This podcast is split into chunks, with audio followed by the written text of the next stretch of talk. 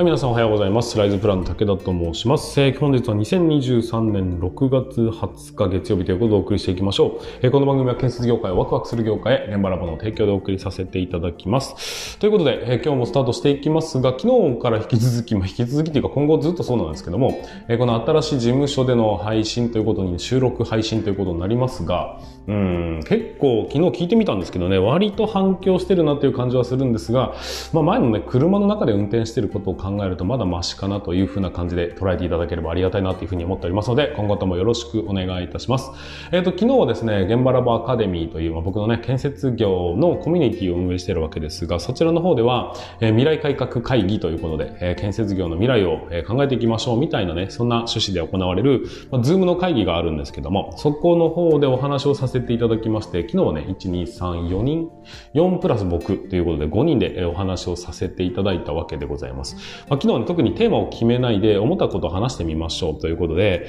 まあ、いろんなお話が出たんですけども、昨日の僕のテーマはですね、えーファシリテーション能力ということで。ちょっとあの、えーなんて言うんでしょう、ファシリテーションってわかりますかね。要は会議の議事進行みたいな雰囲気で考えていただけるのが一番わかりやすいと思うんですけども、その議事進行を行う上で、まあいろんなやり方があると思うんですが、昨日ちょっとね、自分の中で試してみたかったのは、えっ、と、反発というテーマがございまして、あの、まあ、本来僕、僕がね、考えてることを言うっていうところがあればいいんですけども、まあ、要はね、対立するポジションがいると人って喋りやすくなるよねっていうところもありつつ、皆さんに、まあ、僕の考えとは少しずれてはいるんですが、他の人たちの意見を引き出すために、ちょっと要は、えっ、と、自分の考えとはずれたことを言ってて、で、それに対して、いやいや、それは違うと思いますよ。なぜなら？っていうところを、まあ、うまくこう引き出してみるというような、えーと、そういうファシリテート側にね、回ってみたわけですけども、うん、なんかやってはみたが、なんか自分の中ではあまりしっくりこなかったかなというような感じがあります。なんかみんなと一緒にこう、やいのやいのと言いたいんだな、きっとな、僕はな、っていうことがなんとなくわかりましたんで、ちょっと、まあ、合ってないことはやめてしまえばいいだけで、もうちょっといろいろと試行錯誤しながら自分のね、えーファシリテーション能力というものを、少しずつ鍛えていきたいななんて思ったというところでございます。まあ、今後の社会においてやっぱりこのうんインターネットでね、つながるような形になっていくと、まあ、よく人間関係が希薄になるなんて言い方をしますが、僕はその逆でですね、うんと、たくさんの人たちとつながることができるっていうのは、えーインターネットの良さだというふうに思っております。だから、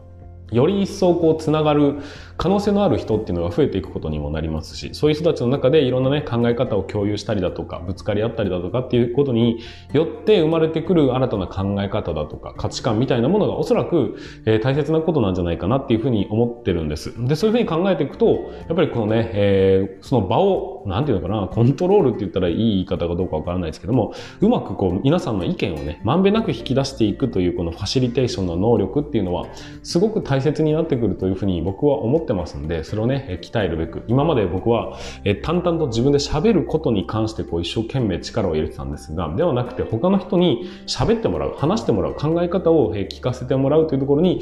まあ、少しずつフォーカスしていきたいなというふうに思ったりしておりますんで、まあその辺をね、踏まえた上で、いろんな会議を進めていったりだとか、コミュニティを運営したりとかしていきたいなというふうに思いますので、えーそんな感じでよろしくお願いいたします。はい、ということで本日もスタートしていきましょう。皆さん、準備はよろしいでしょうか？それでは本日も立ち入り禁止の向こう側へ行ってみましょう。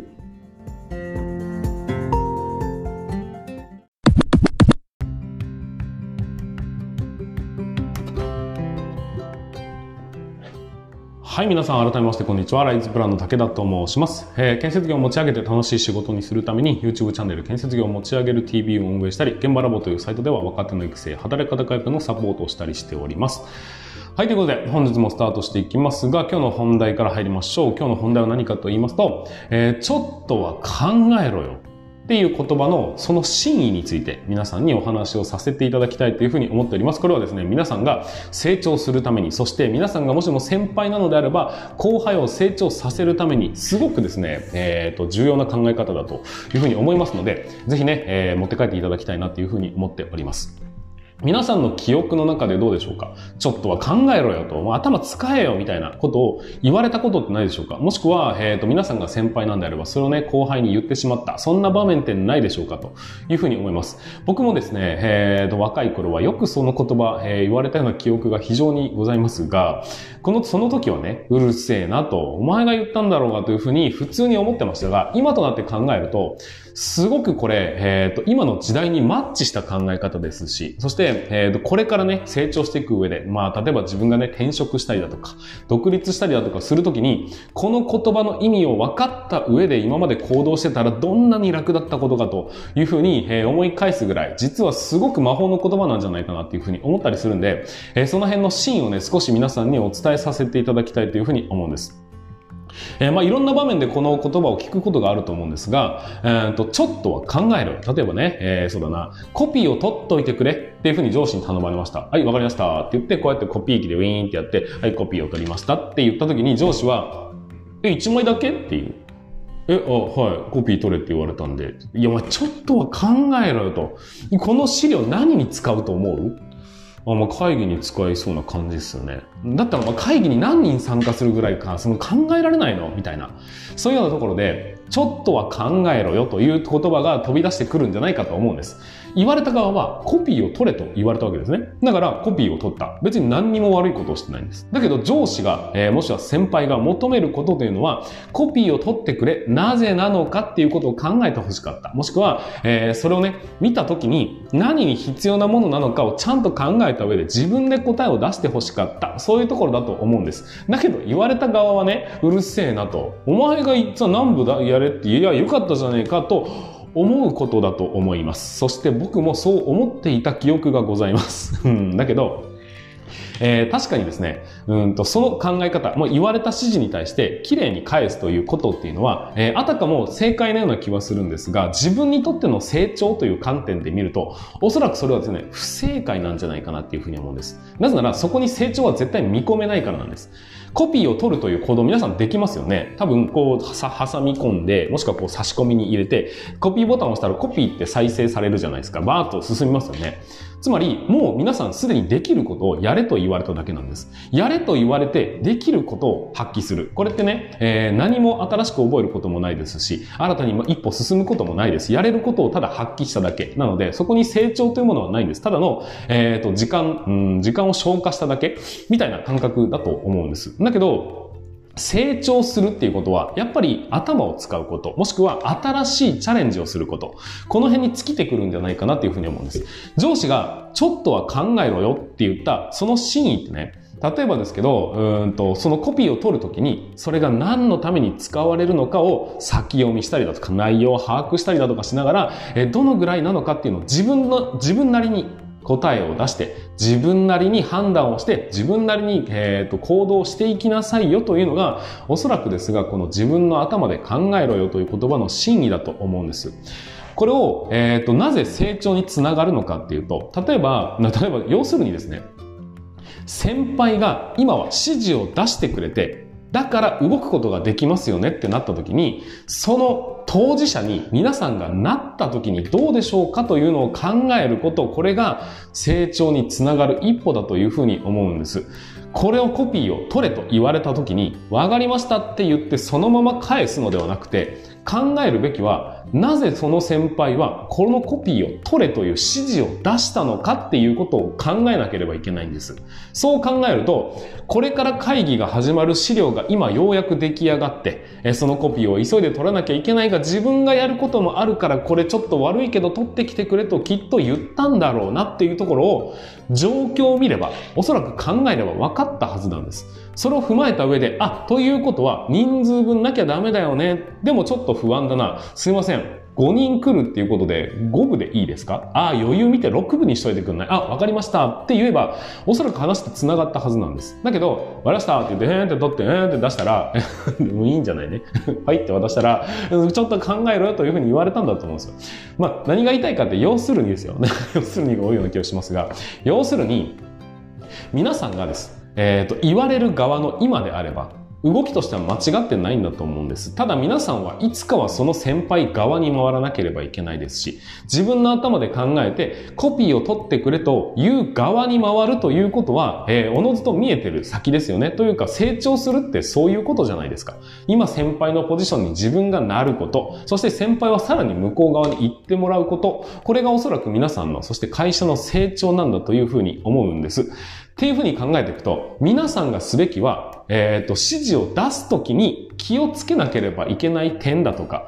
どういう時にこの指示を出さなきゃいけないのか、こういう行動を取らなきゃいけないのかっていう、万が一先輩がいなくなった時に、皆さんがその代わりを担うことができるかどうか、ここがですね、成長のポイントなんだと思います。そして、それが、えー、まだまだこいつは担うことができないなというふうに思った時に出てくる言葉が、えー、ちょっとは考えろよっていうことだと思うんです。例えばなんかこう、墨、墨出しをしてて、こう、墨壺が壊れました。で、先輩に、すいません、墨壺壊れたんですけど、言われたら、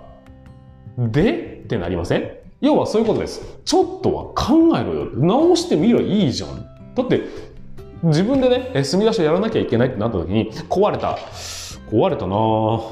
どうしたらいいのかな。わかんねえな。ってことになんないじゃないですか。きっと当事者だったら壊れた。いや何とかして直すか。もしくは新しく買ってくるか。もしくは誰かから借りるかみたいな判断をすると思うんです。だけど当事者じゃないから言われた。手伝っているというポジションだからこそいやすいませんけどわかんないっす。っていう言葉が出るんですけど本当にその場にね立って皆さんがその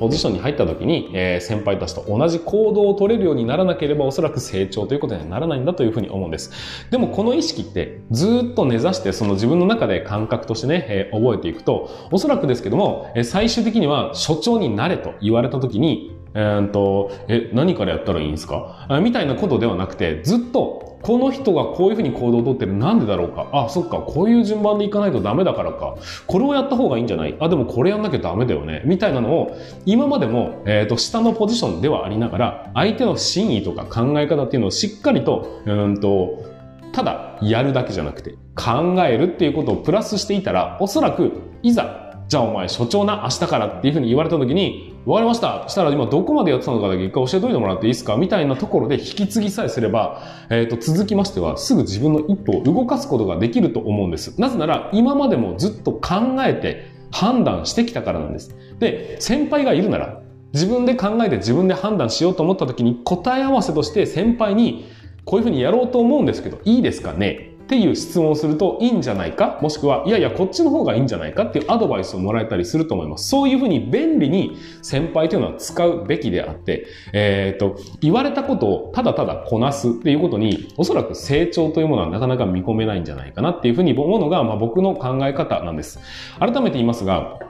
お前ちょっとは考えろよというのは、お前自立をしろよっていうのと基本的には同義語なんだというふうに思うんです。えー、自立して自分なりの答えを、えー、今の状況にね、皆さんが置かれたら、皆さんならどう行動したでしょうかというところをしっかりと考えて、えー、自分ならどうなのかっていうのを常にね、え周りの先輩が、えそういうふうに指示を出したならば、なぜその指示を出したのか、なぜこのタイミングなのか、なぜ僕なのか、なぜ今なのか、みたいなね、そういうところをしっかりと考えて、あ、そうなのか、こういうことだからかかっていうことさえ把握できれば、おそらく皆さんは自分が当事者になって、えー、と、自分がやらなければいけないとなった時にも、おそらく同じ判断、同じ行動を取れるようになると思うんです。そこが成長ポイントなんですよ。